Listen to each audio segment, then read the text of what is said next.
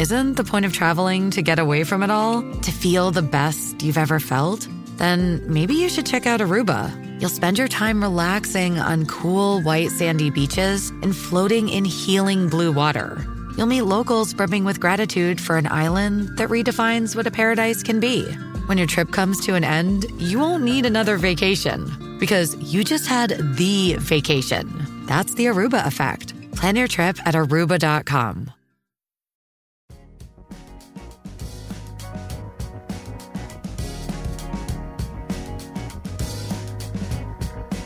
Al día con Tribunito por la mañana. A continuación, la actualidad informativa nacional e internacional este 13 de julio del 2023. Honduras y China acuerdan en julio iniciar negociaciones del TLC. El próximo mes, Honduras y la República Popular de China iniciarán las negociaciones de un tratado de libre comercio, se anunció hoy en el marco de la visita oficial de la presidenta Xiomara Castro a Pekín, donde fue recibida por su par Xi Jinping. El canciller de la República, Eduardo Enrique Reina, manifestó que en julio darán inicio las conversaciones. Se espera que el subsecretario de Desarrollo Económico, Melvin Redondo, lidere el equipo, ya que para esa fecha estará regresando al país asiático.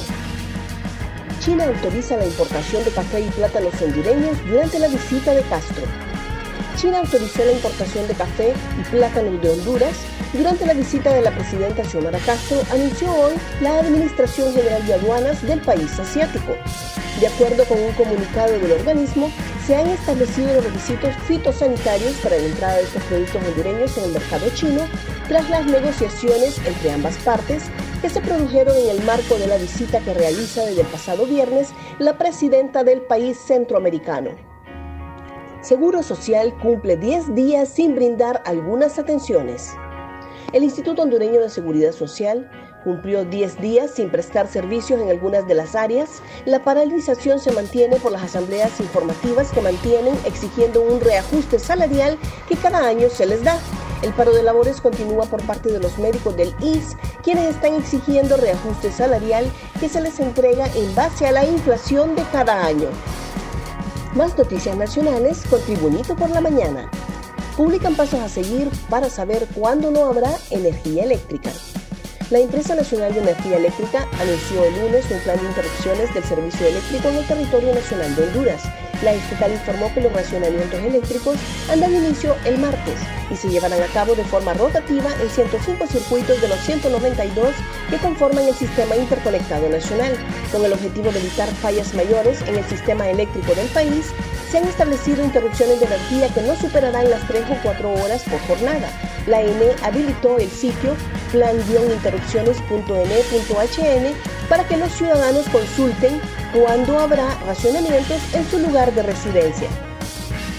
La autonomía de la UNA es académica y administrativa, advierte ex rectora.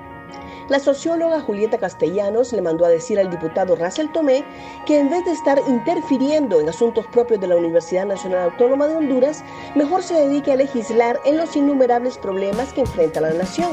La ex rectora de la UNA enfatizó que este fin de semana fue durísimo para las familias golpeadas por el crimen, entonces ahí es donde le pedimos a los diputados. Mire, diputado Russell Tomé, a estos temas, póngales atención. Si le interesa a la juventud, sobran los problemas en el país para que esté interfiriendo en la autonomía universitaria, advirtió la ex rectora. Cargados de ilusiones, viajan hondureños a la Copa de Oro.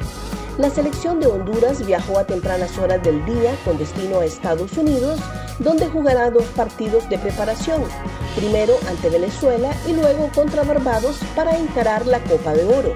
Los seleccionados se concentraron el lunes, donde efectuaron una práctica en el Estadio Olímpico. Colectivos de Libre denuncian familión en la región metropolitana. Tras ocho días de forma consecutiva, miembros de los colectivos de Libertad y Refundación Libre han mantenido tomadas algunas áreas administrativas de la región metropolitana de salud que está ubicada en el Alonso Suazo.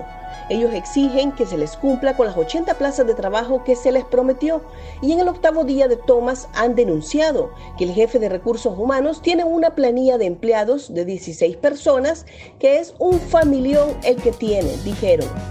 Gracias por tu atención. Tribunito por la Mañana te invita a estar atento a su próximo boletín informativo.